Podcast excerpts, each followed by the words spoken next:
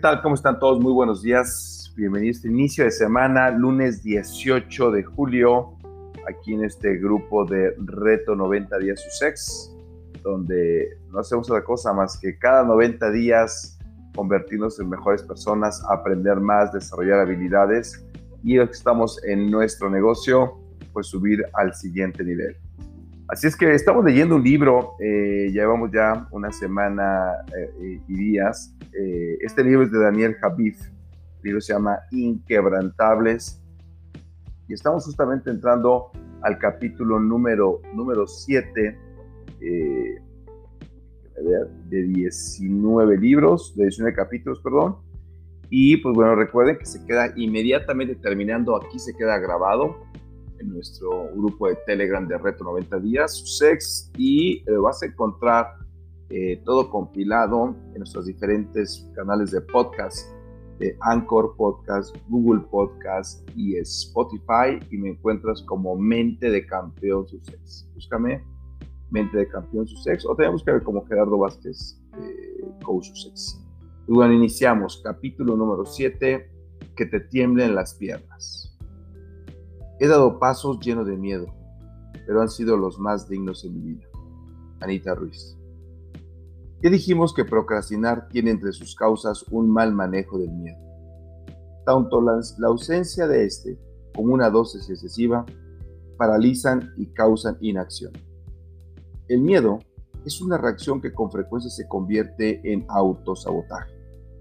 Está tan eh, enterrado en nuestro espíritu que lo depositamos debajo de la alfombra y pensamos que no está allí. Luego comenzamos a creer que simplemente no estamos hechos para triunfar. Cuando enfrentas al miedo, cuando decides dejar de verlo como un impedimento y echas abajo la cerca que teje frente a ti para incendiarla y con ella hacer arder el combustible que te llevará a lograr lo que deseas, solo entonces notarás que lo que te atemorizaba encendía aquello que podía ocurrir en la realidad. No caigas en el juego de la, de la mente ni anticipes la derrota. El miedo es un aliado mentiroso, un amigo que todo lo exagera. Somos nosotros quienes le asignamos la función que debe cumplir en nuestra vida. Puede ser la barrera que nos impida avanzar o el combustible del cual eh, eh, eh, extraemos la energía para seguir. La mente es más caótica que la realidad. Sin él, nuestra especie no hubiese sido más que el alimento de los depredadores. Pero sin nuestro poder para superarlo, aún seguiríamos ocultos en las cavernas. Hoy, muchas personas que no logran vencerlo habitan en la más profunda de la oscuridad, la mediocridad. Esa caverna del si tan solo hubiera. El miedo a triunfar se debe a asociaciones neurorarrativas que desembocan en conductas repetitivas. Nuestra vida está dominada por opiniones, creencias y convicciones. La, guía dos, la guían dos grandes motores, el placer y el dolor. Por supuesto, nuestras opiniones pueden ser diluidas. Sin embargo, para destruir una opinión, primero hay que dudar de ella. Y ciertamente, para destruir una creencia, hay que cuestionarla. Las convicciones y las creencias no son lo mismo. ¿No será que te da miedo que te digan que sí a que te digan que no? Las últimas pueden cambiar, mientras las primeras son aquellas certezas por las que estamos dispuestos a morir. Los inquebrantables sienten miedo porque persiguen la inmensidad. Se imponen desafíos que asustan solo de imaginarlos. La grandeza, la gloria y el éxito son estados idílicos y apacibles únicamente cuando fantaseamos con ellos. Pero cuando los concebimos con la intención de concretarlos, de hacerlos realidad, generan temor. A los inquebrantables les tiemblan las piernas cuando se paran frente a los retos, pero no les tiembla el pulso al lanzar la piedra que derriba a los gigantes. Siempre habrá una misión, un motivo que les cause un bramido en el pecho, una nueva oportunidad para avanzar. Quizás ha recibido tantas veces un no como respuesta que no acabaste de por convertirte en un realista. El miedo no se vence, se usa para vencer. ¿Cuántas veces has pensado que estabas el mejor antes de intentar algo? Por supuesto, la incertidumbre genera temor, pero la certidumbre es un vuelo sin escalas a la mediocridad. Pensamos que conseguiremos estos éxitos nosotros solos, pero no es así. Aquel que va adelante nos marca el camino. Él provee las herramientas para hacerlo realidad. Por ello, debemos estar dispuestos a aplicar estas armas. El miedo tiene su raíz en una falacia, en la ausencia de fe. Te llenará de excusas para justificarte, pero de él solo se derivan otros temores. Temor de no ser digno de éxito. 2. Temor de no, de no poder satisfacer las expectativas. 3. Temor de no poder enfrentar los compromisos que conllevan iniciar un proyecto personal. 4. Temor de ser rechazado. 5. Temor de perder el confort. 6. Temor de decirle no a ciertos deleites o personas. Desastre de los pensamientos limitantes. El miedo a triunfar se caracteriza por varios comportamientos que requerirán un nuevo capítulo, pero me referiré solo a algunos que considero esenciales. Si haces un mal manejo del miedo al éxito, seguro evidencias alguno o varios de esos comportamientos. No puedo evitar que los malos pensamientos surjan en mi mente, pero sí puedo impedir que se alojen ahí.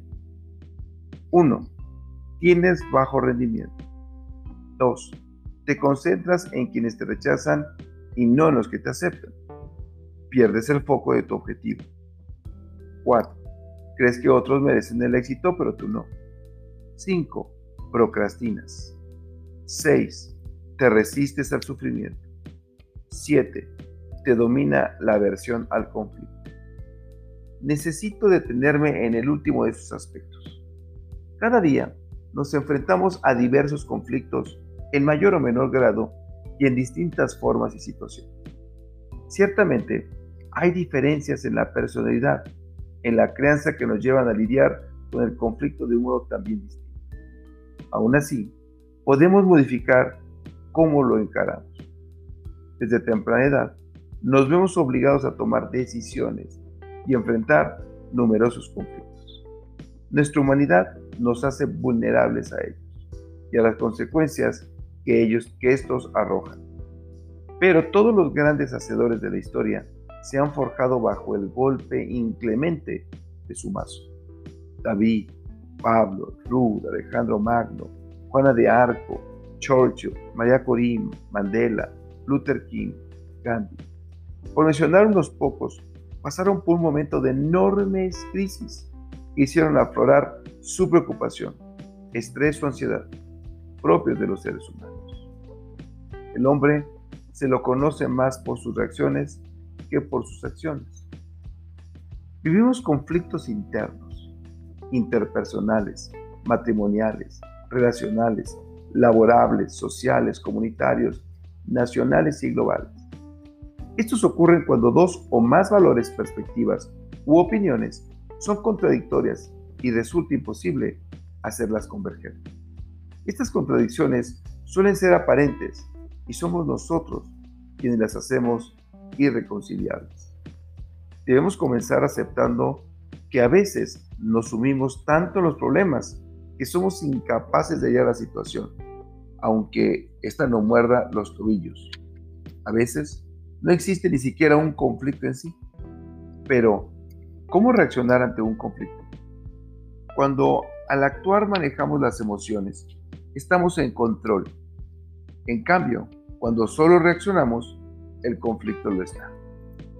Debemos aprender a controlar, pero sobre todo a dominar nuestras emociones de manera que no nos hagan perder la ración, el raciocinio y el equilibrio.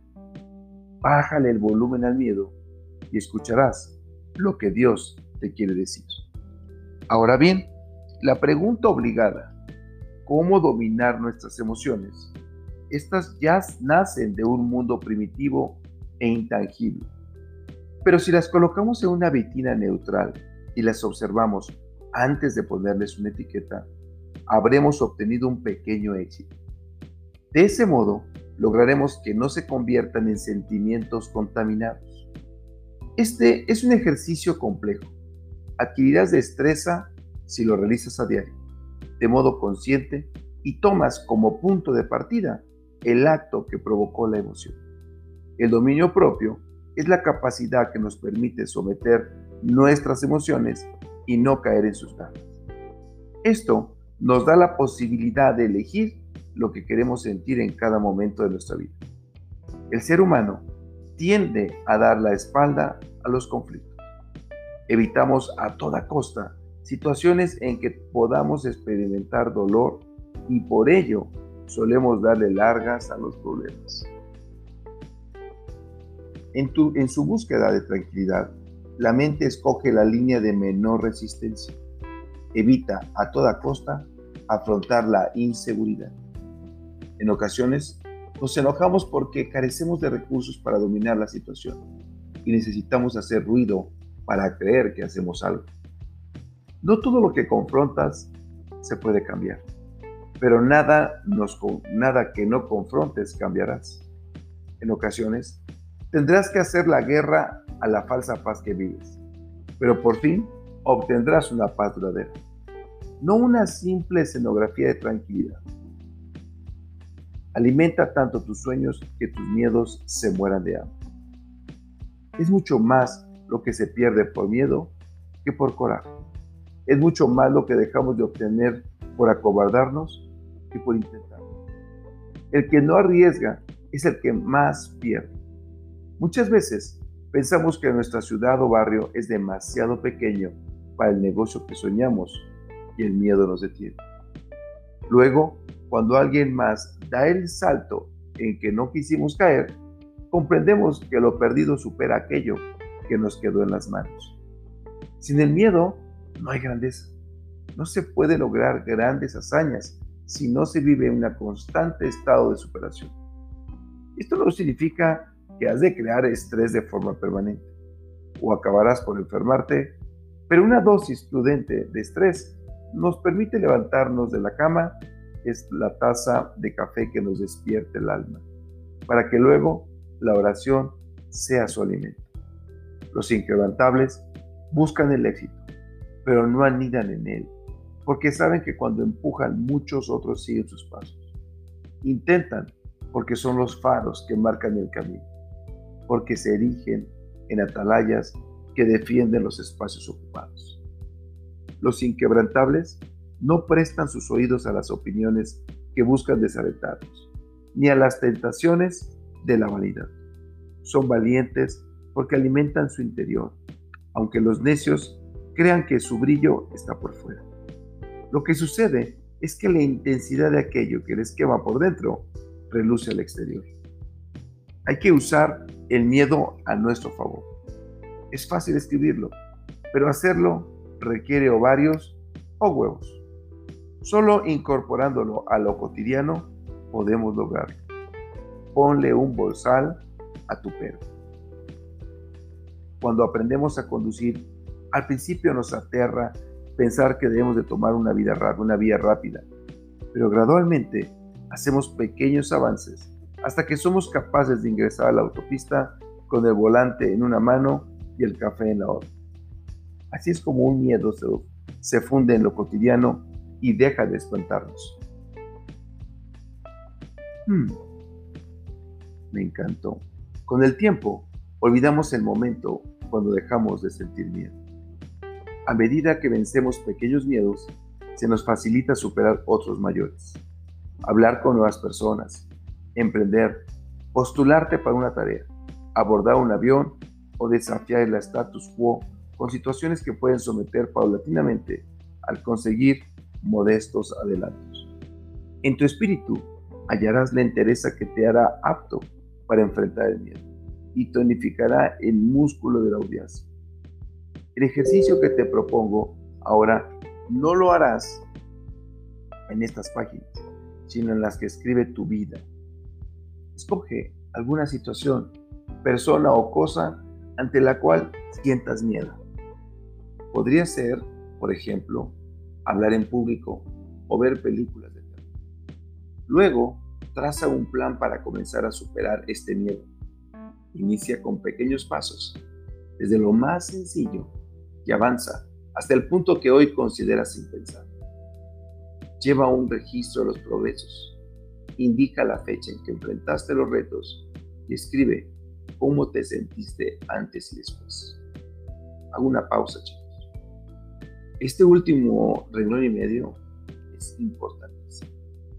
Muchas personas no registran sus avances, no escriben, no llevan, no llevan metódicamente qué están haciendo, cómo lo están haciendo, en dónde están, cuánto les falta. Y es justamente ahí que te da claridad. Continuamos. La naturaleza del miedo que enfrentes y tu capacidad para superarlo definirán tu progreso. Cuando superas ese desafío que hoy te hace desviar la mirada, temas dejar evidencia en el ecosistema digital. Usa las etiquetas. El miedo se usa para vencer o inquebrantables. Si quieres, incluye un breve texto y cuéntale a otros inquebrantables cómo fue tu proceso desde el carrusel de los niños a la montaña rusa que nos produce vértigo solo de verla. ¿Cómo puedes eh, lidiar a otros quienes no hayan los recursos para hacerlo consigo mismo? Cuando hayas descubierto y superado la causa de tu miedo, no te olvides de seguir siendo perseverante y responsable, congruente, diligente y no menos importante de disfrutar la delicia de haberlo logrado. Aunque ahora mueras de miedo, precisas incrementar tu capacidad de hacer frente a las adversidades de la vida, transformar el dolor en una fuerza motora para poder así superar las pruebas y fortalecerte con ellas. El miedo mata. En algún momento de nuestra vida todos, todos hemos querido ser alguien que no somos, ya sea por admiración o por satisfacer las expectativas de alguien más. En esos momentos dudamos y negamos nuestra identidad. Dejamos en un cajón todo aquello con que fuimos equipados desde el nacimiento. Pero si vives con hipo emocional, como un alebrije de celebridades o un fantoche sin identidad, quiero decirte que te has convertido en la copia pálida de otro. Has perdido toda tu frescura. Pero estás a tiempo de escapar de la, de la domesticación de tus sueños. Si te han controlado las rarezas, es hora de traer de vuelta a ese loco que te dijeron que por nada del mundo podía ser. Todos en esta vida tenemos un lado disruptivo, rebelde, salvaje, contractural y trastornado. Si has sepultado el tuyo debajo de las frustraciones, a un lado de las críticas que lo silenciaron y detrás de tu pretensión de normalidad, debes recordar que quizás ese loco que tienes cautivo podría cambiar el mundo si estuviera libre. Te hicieron para las alturas, pero te quedaste en el suelo, escuchando a los que se arrastran. Tú podrías dirigir un país entero y ayudar a millones de personas, pero no lo tienes secuestrado. ¿Sabes por qué? Porque le creíste a la bola de mediocres que no pudieron conseguirlo y se aseguraron de que tú tampoco lo hicieras. Te modificaron el modelo de fábrica. Y todo porque tan pronto te llamaron tonto, romántica, fantasioso, ilusionista. Y apenas escuchaste las críticas de aquellos que no estaban dispuestos a hacer nada por sí mismos, te dejaste convencer y te refugiaste en el sótano de la vida. Pero este mundo necesita más soñadores y menos realistas, más creativos e innovadores, menos criticones y envidiosos. Por favor, no me digas que no te arrepientes de no haber dicho algo por temor o por vergüenza. No me digas que no te arrepientes de callar cuando debiste hablar, de estancarte cuando debiste actuar. No me digas que no te lamentas de no haber llorado más, no haber besado más, no haber reído más. Yo sé que hoy te reclamas haberte arriesgado a cometer una locura por esa persona. Sé también que este es el momento en que me dirás, mira Daniel, ya tengo por aquí tu edad y ya estoy grande para esto. No puedo andar por ahí haciendo locuras. ya no tengo tiempo para soñar. Pues soñar es lo que te mantiene joven y aunque tu cuerpo haya crecido, si dejaste de hacerlo, tu mente y tu corazón se habrán empequeñecido. ¿Sabes? En esta vida hay que ser más niño, tener un corazón tierno, como dice Dios. Así nos aseguraremos, así aseguraremos corazones enormes. Está bien ser adultos en términos razonables de la edad, pero no pierdas la capacidad de asombro por lo que tú puedes lograr. Con un solo juguete los niños pueden imponerse la batalla más brutal. Sobrevolar el universo con una bolsa o capa. Perdonar sin miramientos. ¿Por qué no haces ahora tú lo mismo? Ya te diré por qué. Porque tienes miedo de que te digan idealista, débil, inocente. No debe importarte lo que digan. El mundo no se trata de la gente buena, ni de gente perfecta, ni de gente correcta. Este juego se trata de gente con carencias y limitaciones, como tú y yo, pero que decidió cambiar su pronóstico porque amplió su mente y ensanchó su corazón. El mundo se trata de gente efectiva, con hambre de lograr, de conseguir, de dar, de servir, de amar y de conquistar. Pero sobre todo, de colonizar, porque no sirve de nada conquistar sin colonizar. ¿Te han llamado infantil? Pues no dejes de sentirte como niño. ¿Te han llamado hambriento? Pues no dejes de saciar tu apetito. ¿Te han llamado loco? Entonces, no dejes de intentar. ¡Wow! Qué excelente capítulo este número 7 de Daniel Kafif. El día de mañana leeremos el capítulo número 18. Recuerda que todos estos libros, todos estos capítulos, los estamos eh, eh, dejando grabados aquí, justamente al terminar nuestro grupo de Reto 90 días Sussex. Y también lo vas a poder encontrar en los diferentes podcasts de, que tengo Mente de Campeón Sussex. Así me encuentras en Spotify, en Google Podcast y evidentemente también en Anchor Podcast. Así es que tenemos la grabación para eh, cerrar con unos pequeños comentarios. Que tengan un excelente día y vea lograr aquello que Dios ya te prespuso que hicieras. Chao.